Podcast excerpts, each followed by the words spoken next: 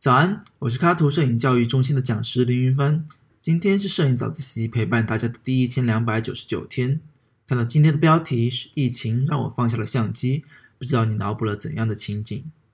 熟悉我的同学会知道，我是个不折不扣的重装器材党。然而疫情袭来，全国经济停摆，我也进入了被迫歇业的状态。尤其是在二月初，从温州到泉州接受了半个月的居家隔离。每天就只是拍拍自己做的菜和窗外的风景，于是每天拍的照片越来越少，拿起相机的欲望越来越低。直到二月底，相机终于成了我胸前的挂件。听到这里，你是不是以为我就停止拍照了呢？其实我只是在放下相机的时候，开始了手机摄影计划，而且再过两天我就要完成第四个三六五天拍摄计划了。其实对我来说，手机摄影最难的是过内心对画质要求的这一关。十几公斤的相机和镜头群所堆砌的画质，是轻便的手机暂时无法翻越的高山。但日常拍摄中不存在甲方，所有的照片都是为自己而拍的，画质方面并不存在硬性要求。于是我告诉自己，放下相机，用最轻松的方式去享受摄影的乐趣，开始手机摄影。从二月二十六号收到 iPhone XS 到昨天刚好是三十天，实际外出拍摄大概是十次，拍了三千三百八十一张照片。原本几乎相机不离身的我，真的是不怎么用手机摄影，所以刚开始用手机摄影的几天，基本就是一个适应的过程。先后安装了 Lightroom、Normal、黄油相机，是几个或专业或者有意思的摄影相关 APP。但在实际拍摄中，我最主要用的还是 Lightroom 的专业模式，因为用的最顺手嘛。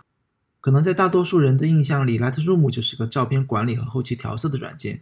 实际上它是可以跟部分相机进行联机拍摄的。移植到手机端后，更是可以直接控制手机拍摄 DNG 格式，也就是我们常说的 RAW 格式。这就意味着我们能获得比原相机更好的画质和更大的后期空间，而且这个画质比我预期的要更好，这让我对手机摄影计划更加有了信心。在适应了手机摄影后，我认为它跟相机摄影最大的不同点在于可以免去思考曝光三要素。当然，现在手机的专业模式基本都支持参数调整。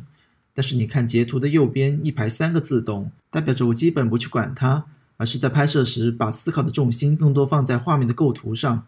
Lightroom 还提供了中分线、三分线、黄金分割线，外加一个虚拟水平尺。这个功能其实很适合摄影初学者熟悉和练习构图。其次是在拍摄人文纪实，也就是俗称的扫街时，手机摄影对被拍摄的人所产生的入侵感是最低的。无论是微单还是卡片机，都没有手机摄影来的自然。很多想拍但又不敢拿起相机拍陌生人的同学，不妨试试从手机摄影开始，慢慢习惯拍摄那些直视镜头的陌生人。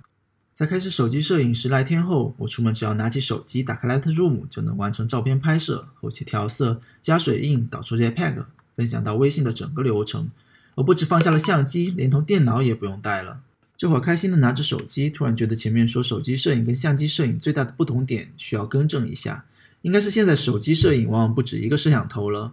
iPhone XS 还算是比较秀气的一机双镜，像华为、vivo 现在都是一机三镜，甚至是四镜潜望镜，手指轻轻滑动就能拥有五十倍、六十倍的光学变焦混合数码变焦，这省了多少相机换镜头的时间啊！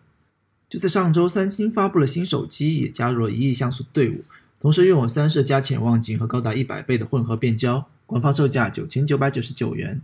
很有想当一代机皇的感觉。iPhone XS 是一千两百万像素，用 Lightroom 拍摄的 DNG 文件大小在十三兆左右，